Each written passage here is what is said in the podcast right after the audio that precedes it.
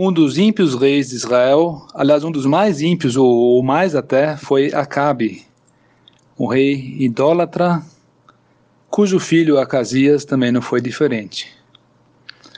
Em paralelo à época dele, viveu Josafá, o rei de Judá. E a Bíblia dá um bom testemunho a respeito de Josafá. Ele fez o que era reto perante o Senhor. Vamos ler então o incidente da vida desse piedoso rei Josafá Vamos ler de trechos de 2 Crônicas 18, versículo 1 e 2, e 2 Crônicas 20, versículo 35 e 36. Josafá aparentou-se com Acabe. Acabe os persuadiu a subir com ele a Ramote Gileade. Foram fazer uma guerra. Um outro evento, Josafá, rei de Judá, se aliou com Acasias, rei de Israel, que procedeu iniquamente, aliou-se com ele para fazerem navios. Em 2 Crônicas 20, versículo 32, Deus dá um bom testemunho a Josafá. Ele fez o que era reto perante o Senhor. Mas, como vimos, Deus também não esconde as coisas erradas na vida dele.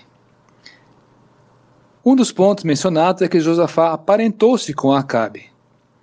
Essa talvez fosse uma sábia política de parentesco, de uma perspectiva puramente humana.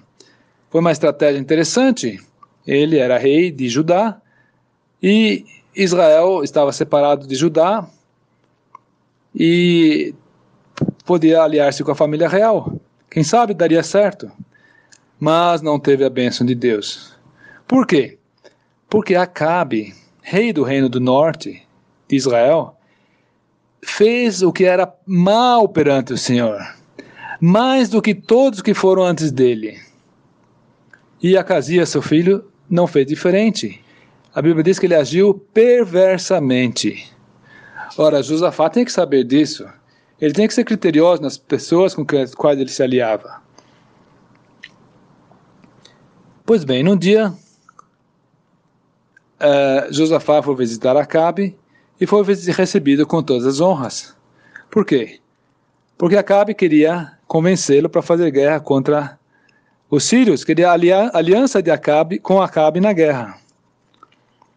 Josafá teria mesmo uma razão piedosa para justificar essa aliança?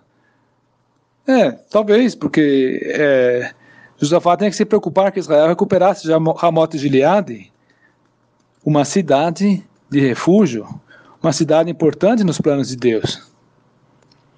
Pois é, Josafá então aliou-se com o ímpio Acabe na guerra.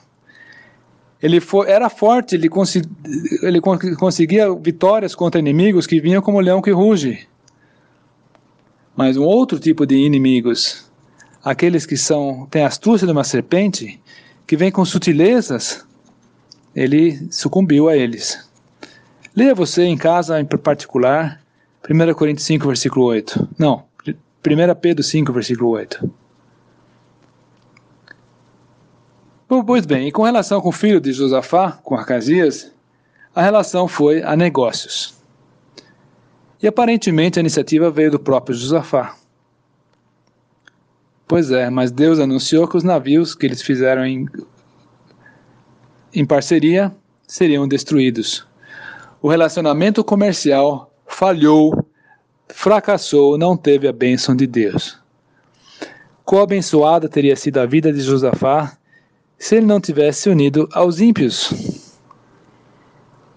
É importante que nós também sejamos cuidadosos nas associações que temos. Existe alguma união nossa que nos rouba força e bênçãos? Que nos estorva na caminhada cristã? Pense nisso. Que o Senhor abençoe.